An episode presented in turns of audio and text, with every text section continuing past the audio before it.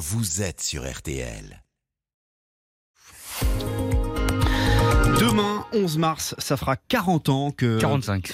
45 ans Oui, que Claude. François nous a quittés, oui. euh, Ah oui, je compte tous les ans, moi. Et ce matin, Florian, bah oui, vous étiez euh, son filleul. Florian, vous, vous qui êtes le filleul du, du chanteur vedette, vous allez nous expliquer pourquoi, pourquoi la mort de Claude François a quelque chose d'irrationnel. Oui, et je vais pas tomber hein, dans du complotisme à paillettes. Euh, Claude François est bel et bien mort, hein, non pas directement électrocuté, mais d'un œdème pulmonaire suite à cet accident domestique, car son pouls était revenu dans un premier temps après un massage cardiaque prodigué par un pompier.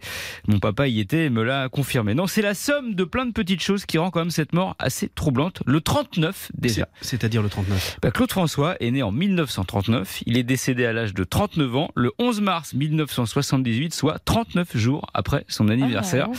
Ouais, et donc, suite à une électrocution, lui dont le, dab- le label créé en 1967, les disques Flèche, avait pour symbole une flèche en forme d'éclair. C'est assez Ah. dingue. hein.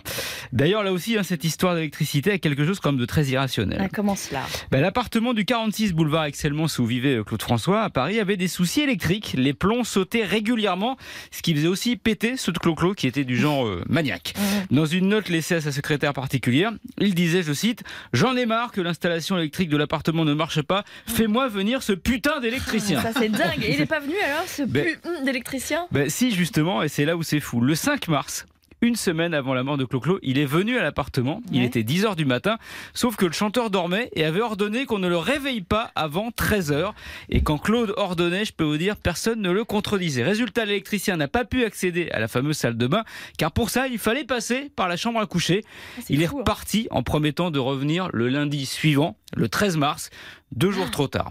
De toute façon, cette salle de bain était carrément maudite. Ah bon, et pourquoi? Bah, Claude François avait acheté cet appartement en 1963 à bon prix et pour cause, le précédent euh, propriétaire avait omis de dire qu'il voulait s'en débarrasser à la suite du suicide de son épouse. Où ça?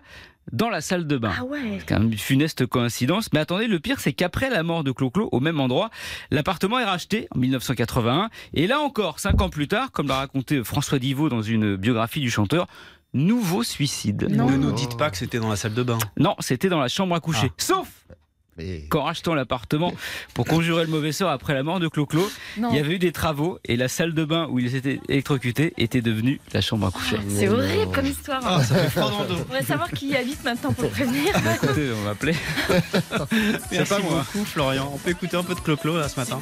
me retiens pas. Je boirai tout le Nice, tu ne me retiens pas. Alexandrie, Une courte pause et ce qui vous attend dans le ciel aujourd'hui avec Marina. Bonne journée avec RTL. RTL, vivre ensemble.